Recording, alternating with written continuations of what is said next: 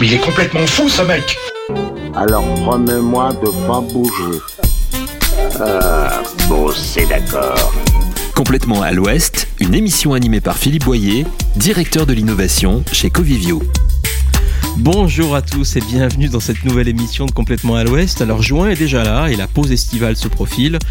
Bientôt des journées sans contrainte, propices à ne rien faire, farniente, oisiveté, se prélasser, se divertir, rêvasser, dormir, bref, une vie presque sans contrainte, débarrassée, pensons-nous, de nos chaînes qui nous lient à nos multiples obligations. Peut-être une période propice pour réfléchir sur cette notion de temps, finalement ce bien le plus précieux que nous avons tous sans forcément en faire bon usage.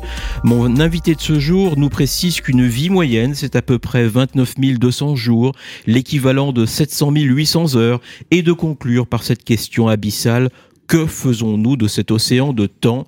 Sous-entendu, que faisons-nous vraiment de ce temps dont nous disposons entre travail, vie personnelle et, vie professionnelle et loisirs?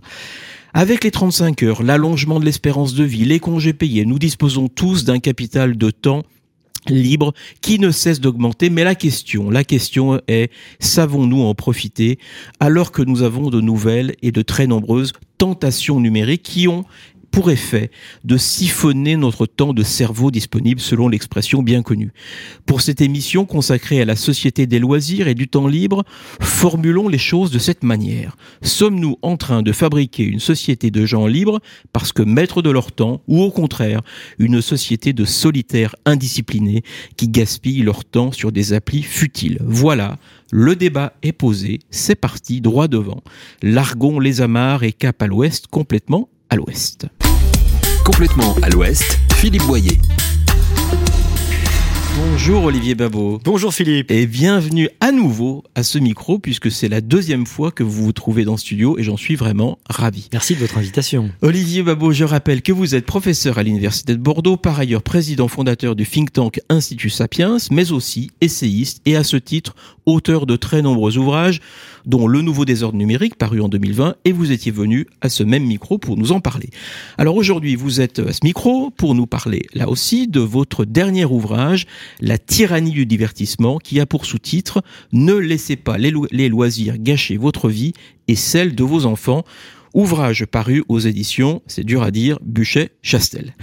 Mais restons faut s'entraîner. Faut s'entraîner. Mais restons fidèles à nos habitudes et démarrons cette émission par ce court extrait sonore en référence à notre sujet.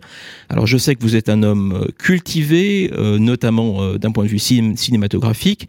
Et si je vous dis le dénommé Alexandre ne rêve que de se divertir, se prélasser, rêvasser, Bref, il ne rêve que de cette société des loisirs.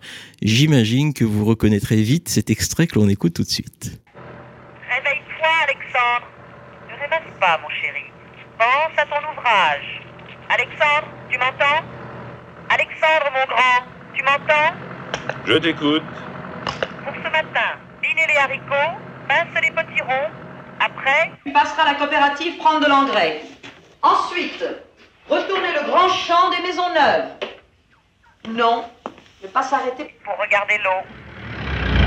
Non, ne pas s'arrêter non plus au billard. Non, Alexandre. Alors, vous avez sans doute reconnu cet extrait de ce malicieux et film euh, poétique d'Yves Robert, Alexandre le Bienheureux. Ah mais oui, bien sûr. Alors sorti, c'est pas tout jeune, hein, sorti il y a plus de 50 ans et bien sûr interprété, on l'a à peine entendu, mais en tout cas Philippe Noiret était dans ce film. C'est un, film qui illustre bien finalement le, thème de notre émission, travailler et où se divertir. Ici, c'est plutôt euh, l'éloge de, de l'oisiveté.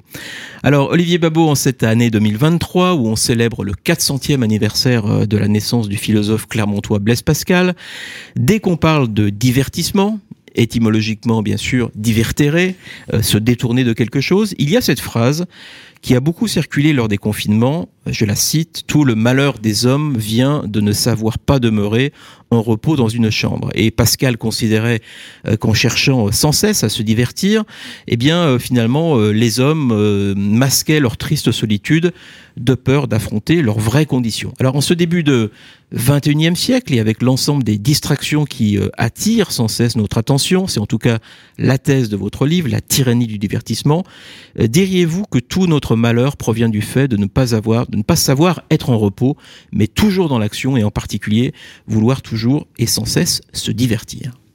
En tout cas, c'est vrai que être en repos, c'est un savoir-faire. C'est quelque chose qu'il faut apprendre. C'est un art de vivre que d'être oisif dans une vie où, en effet, vous l'avez rappelé, on est de plus en plus oisif en réalité. Alors, sans doute, quand on est à l'âge actif, on n'a pas tellement l'impression d'oisiveté, on a l'impression de beaucoup travailler, d'avoir beaucoup de contraintes, c'est tout à fait vrai.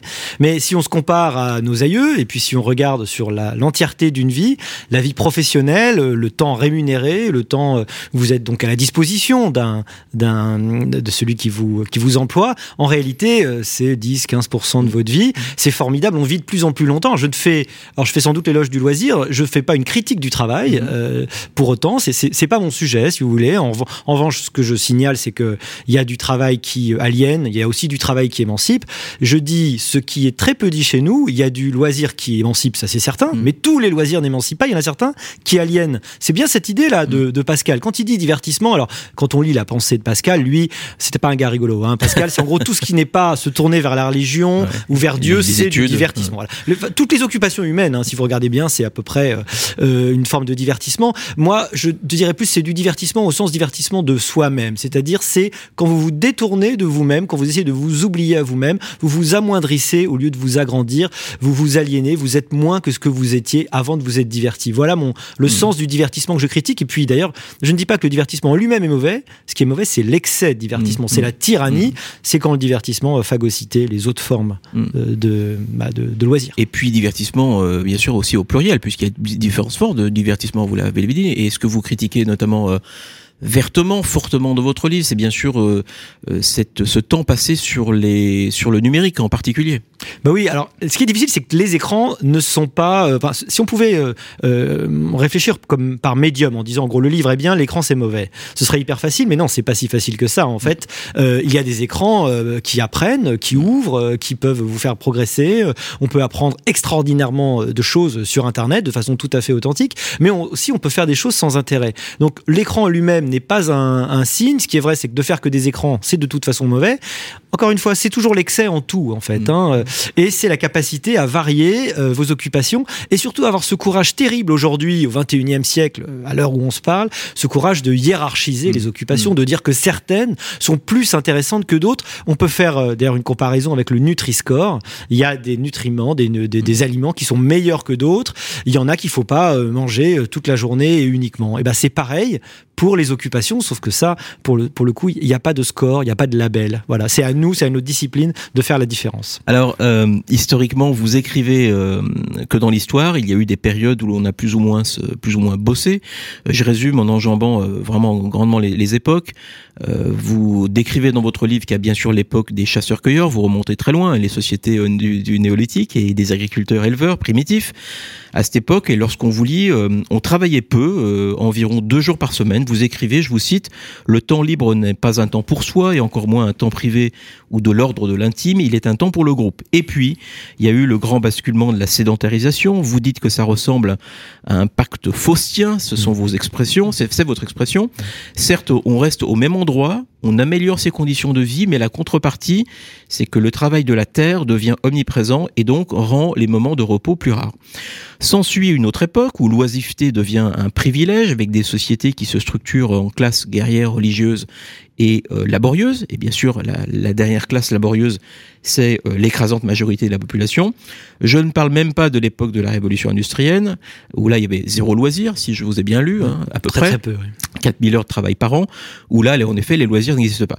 Euh, j'arrête ce, ce, panorama historique forcément très réducteur pour vous poser cette question le loisir qui domine nos sociétés actuelles, du fait que nous avons de plus en plus de temps libre, est-ce que c'est un marqueur quelque part de pouvoir?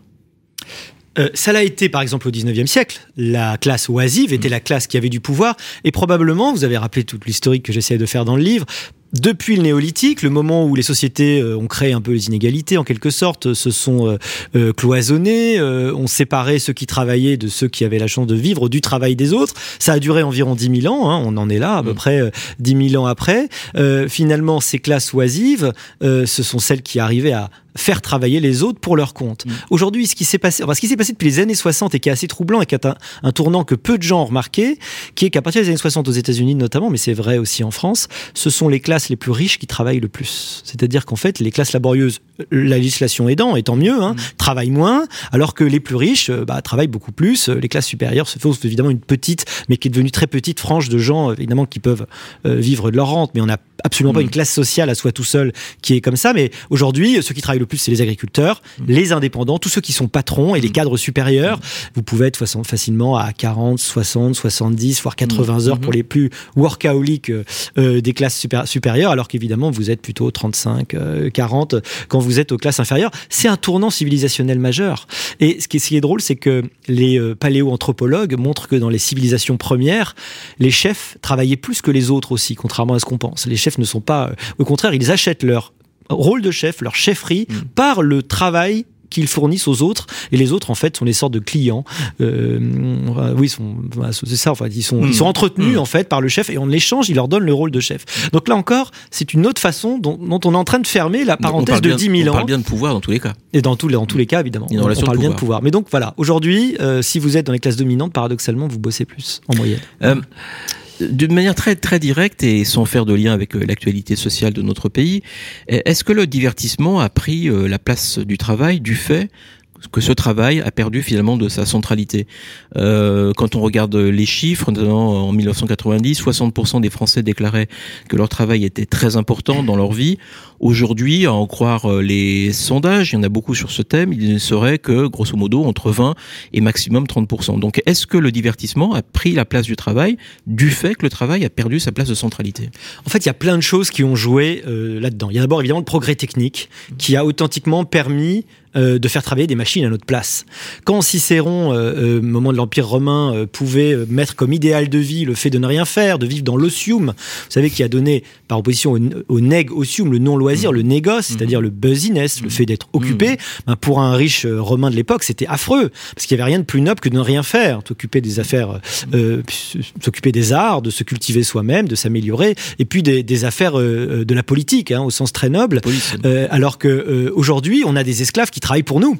Euh, Cicéron en a veillé. Nous, on a des esclaves, euh, des esclaves numériques, euh, des esclaves, euh, euh, euh, des, des, des, machines en fait. Et de hein. plus en plus. Et ça nous permet d'avoir globalement beaucoup plus de confort qu'autrefois pour un temps de travail en fait qui est bien moindre. Donc ça, ça a joué. Et puis dans l'autre sens, au même moment, effectivement, là où le travail vous définissez, vous existiez par votre travail, c'est lui qui vous donnait une place sociale, puis c'est lui aussi qui vous donnait évidemment vos, vos revenus, mais c'est quelque chose qui était le centre de la vie. euh, C'était là, dans des classes, dans des sociétés extrêmement euh, cloisonnées, votre travail vous donnait votre légitimité. Aujourd'hui, c'est plus le cas. Regardez les gens sur Instagram, ils mettent pas euh, leur moment de travail, ils se ils se mettent pas en avant socialement par le travail. Ce qui va mettre les gens en avant, ce qui va jouer dans l'espèce de compétition sociale symbolique qui se joue à travers les réseaux sociaux, c'est plutôt votre accès au plaisir, euh, au bonheur, euh, aux beaux endroits, aux bons moments que vous allez immortaliser à travers vos vidéos et vos photos. Donc vous voyez, ce qui est devenu central aujourd'hui, c'est ça.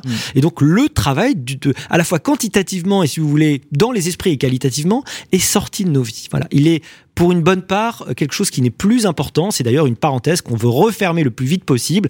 Regardez là euh, le débat sur la réforme des Bien retraites, des sûr. travailler un peu plus, c'est insupportable parce que on s'est tous mis dans l'idée que la retraite c'était l'espèce de troisième tiers de vie où vous alliez rien faire, le plus en forme possible, auquel vous aviez droit. Mm. C'était pas le cas. Quand en 1945 on a fixé la retraite à 65 ans, l'espérance de vie elle était inférieure. La plupart des gens et pour les ouvriers j'en parle pas, la plupart des gens devaient être morts en fait à ce moment-là. Euh, la durée de vie même en 1980 à la retraite en moyenne c'était 12 ans. Aujourd'hui on est entre 22 et 26 ans. Euh, et donc en fait on a changé de mode de vision. Je dis pas que c'est bien ou que c'est mal. Je constate que le travail est sorti et que on constate beaucoup plus. On, on- on- on conçoit notre vie comme étant d'abord des loisirs dans lesquels on va intercaler des moments sympas, euh, euh, des études et puis de temps en temps un petit peu de travail parce qu'il faut bien, mais le minimum possible. Voilà. Alors l'une des thèses de votre livre, c'est de, de dire aussi que la colonisation du divertissement sur nos vies est devenue un facteur de dislocation sociale. Je vous cite, les loisirs creusent les inégalités de façon euh, plus dramatique qu'autrefois. Euh, question euh, un peu provocante que je vous pose pour sortir de cette colonisation du divertissement qui se matérialise principalement par l'emprise du numérique. Euh, 60% notamment de notre temps libre est fortement consacré aux réseaux sociaux. Faut-il que nous prenions, comme dans certains pays très dirigistes, comme en Chine pour ne pas le nommer, des mesures drastiques pour limiter l'usage des écrans et des jeux vidéo en priorité vers la jeunesse? Je crois qu'en Chine, euh, j'ai lu ça dans votre, dans votre ouvrage, si ma mémoire est bonne, c'est de l'ordre de 3 heures de 3 heures par semaine, de jeux vidéo de et, 18 ans. et- et 40 minutes ou 30 minutes de, de TikTok par, par jour. Par jour, exactement, exactement. Euh, En tout cas, ça doit nous interpeller pour commencer. Le fait que des pays prennent ce genre de mesures avec une justification très explicite qui est nous protégeons notre actif numéro un qui est le cerveau de nos enfants parce que sous-entendu ou même pas sous-entendu parce qu'ils l'ont dit de façon assez claire le cerveau de nos enfants bah, c'est demain euh, nos innovations. Et là on a bien compris les innovations c'est ce qui fait la puissance économique et militaire hein. Euh, car aujourd'hui les pays les plus puissants sont ceux qui ont les meilleures technologies. Bon.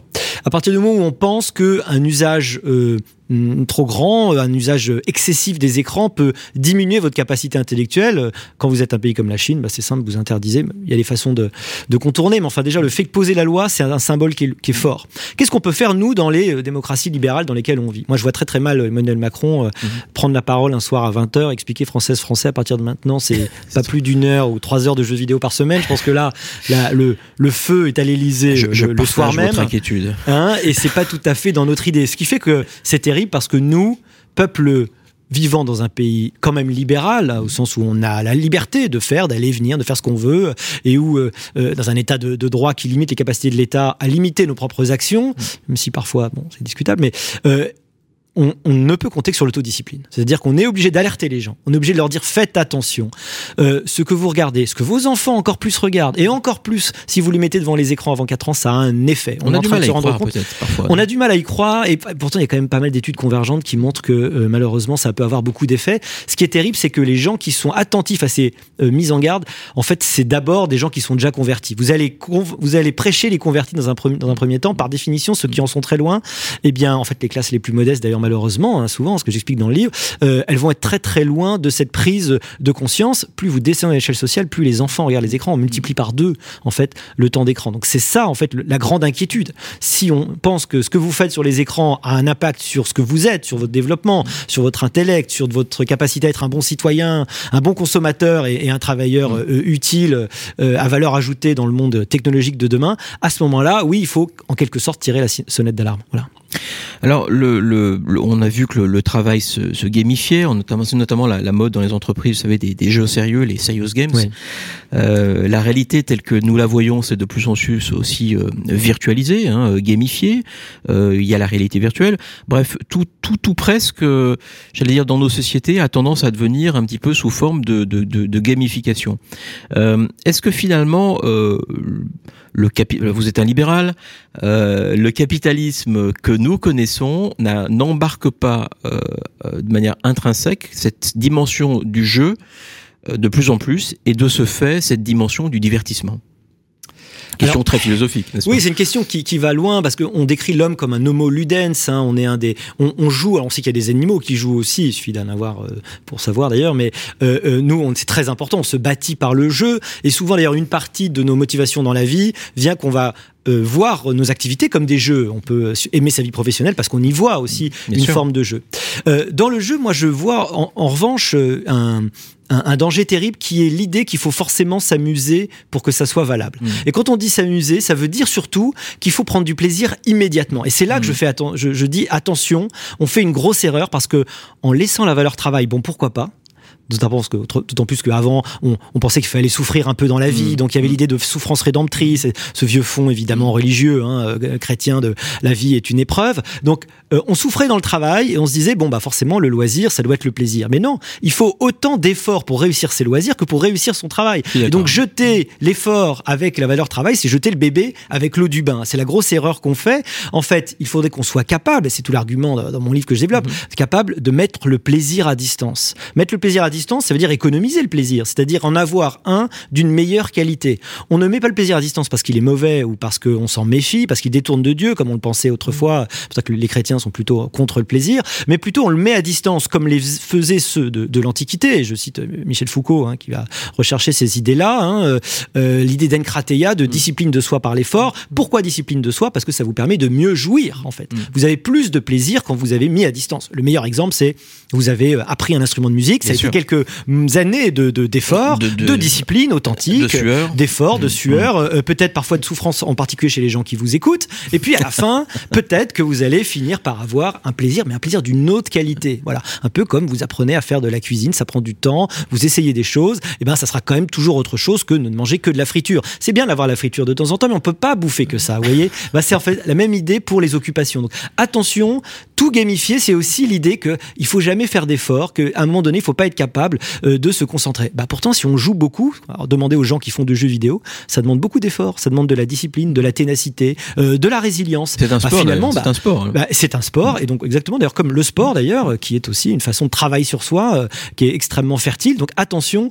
derrière le fait de s'amuser ok amusons-nous tout le temps mais si l'amusement c'est aussi de la discipline vous voyez ce que je veux dire Alors on va marquer une courte pause musicale avec le titre que, que vous avez choisi, euh, Olivier Babot. Euh, je dis vraiment vous, hein, il s'agit vraiment d'un titre de circonstance, un titre clin d'œil qui évoque le thème de notre émission. Et puis c'est un titre que j'aime bien, car les notions de travail et de loisir sont euh, on ne peut plus au centre de ce refrain que tout le monde ou presque connaît. Allez, le suspense est à son comble, on l'écoute.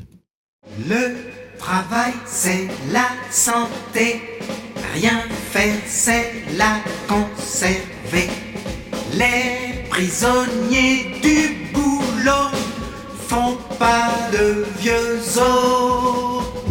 Ces gens qui courent au grand galop, en auto, métro ou vélo, vont-ils voir un film rigolo?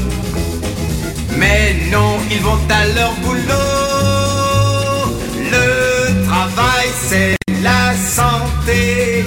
Rien faire, c'est la conserver. Les prisonniers du boulot font pas de vieux os. Ils bossent 11 mois pour les vacances et sont crevés quand elles commencent. Sont costauds. Mais faut reprendre le boulot. Et tous ensemble. Le travail, c'est la santé. Rien faire, Complètement à l'ouest, Philippe Boyer. Retour avec Olivier Babot qui publie non pas le travail c'est la santé, ne rien faire c'est la conserver, mais la tyrannie du divertissement. Ne laissez pas les loisirs gâcher votre vie et celle de vos enfants. Paru aux éditions, allez je vais essayer de le dire, Bûcher-Chastel. Alors nous avons euh, abondamment parlé du fait que nous avons de plus en plus de temps libre et que nous ne savons pas toujours comment bien l'employer. Euh, la question que, que je me pose c'est de savoir si euh, finalement il y a un, un lien euh, direct entre euh, travail euh, et on, notamment antidépresseurs, puisqu'on voit que le nombre de personnes qui prennent des antidépresseurs augmente euh, régulièrement d'année en année. C'est bien souvent lié à des sujets liés euh, au, travail. Euh, et finalement, est-ce que le fait d'être une sorte oisif de temps en temps, parce qu'on ne sait pas quoi faire de soi et ou malade au travail, eh bien, consiste à prendre ces antidépresseurs? Donc, est-ce que finalement il y a un lien entre loisir, travail et antidépresseurs?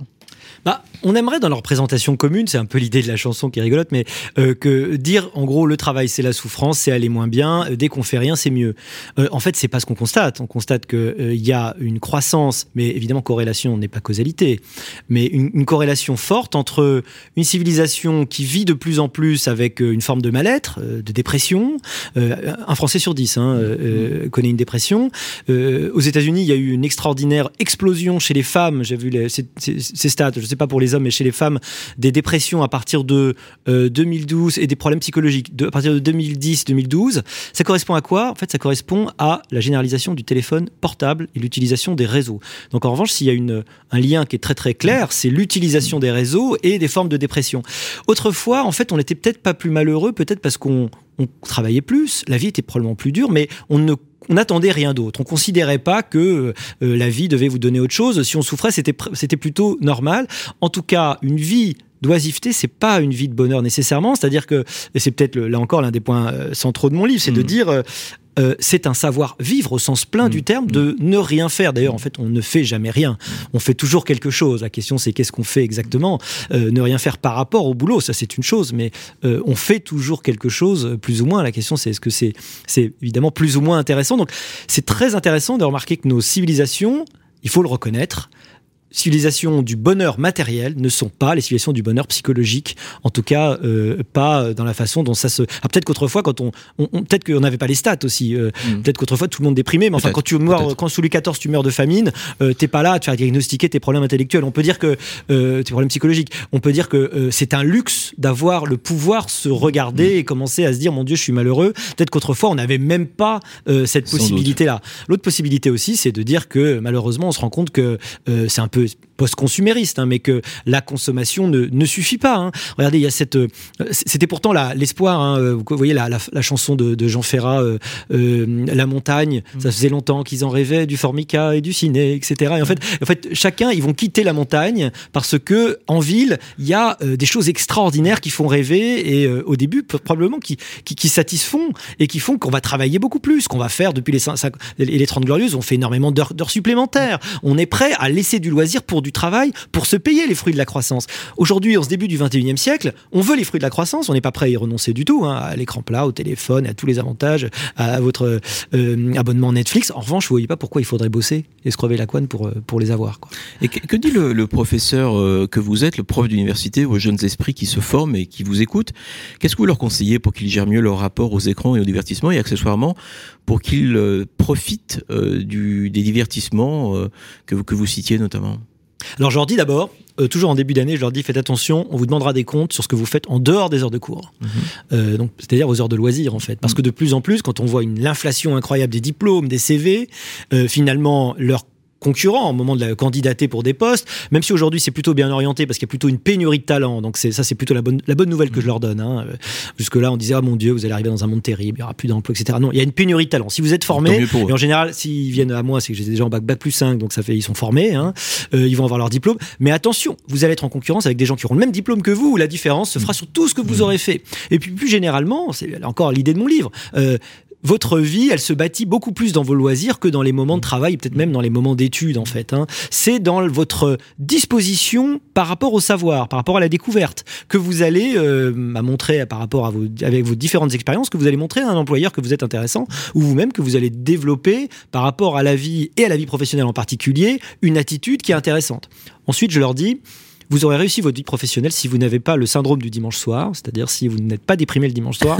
Et là, ça sera absolument énorme. Et là, vous serez au sein du sein, vous serez au Graal absolu si, imaginez que vous gagnez votre vie. Imaginez que vous, et ben à ce moment-là, euh, pardon, imaginez que vous gagnez au loto, pardon, Oui.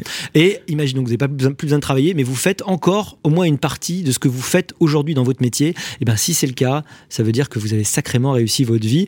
Et en général, réussir sa vie professionnelle, euh, ça aide à réussir euh, la vie après. Quoique la mise à la retraite montre que parfois on a du mal à gérer le passage de l'un à l'autre. C'est sans doute vrai. Mm. Euh, au début de l'année 2023 est sorti le livre d'un économiste anglais qui s'appelle Daniel Susskind intitulé Un monde sans travail.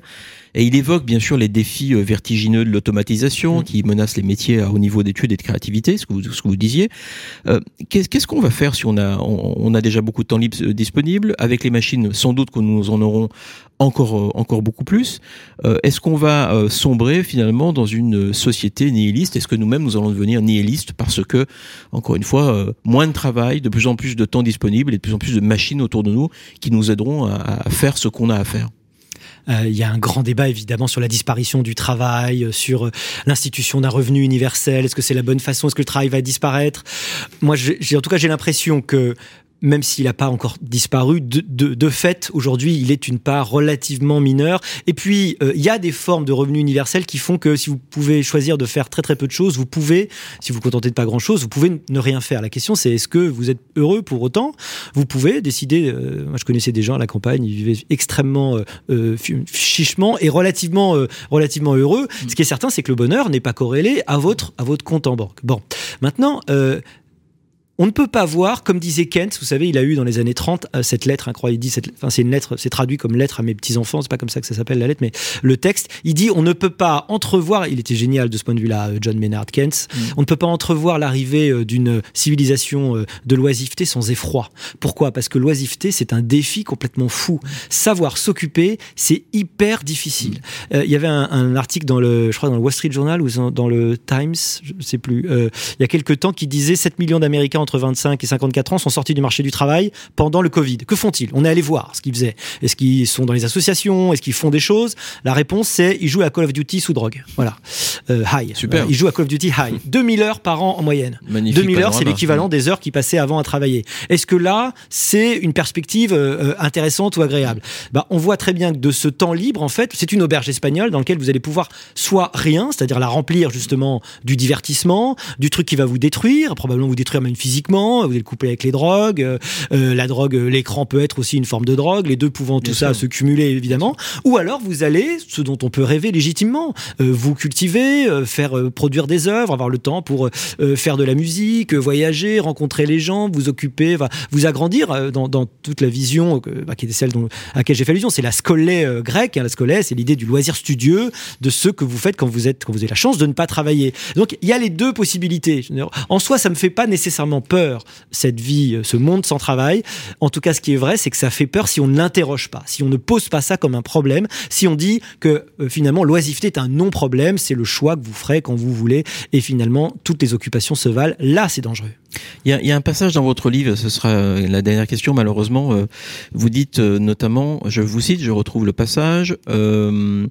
euh, alors attendez, la culture générale accomplit un grand retour dans la panoplie des armes du succès.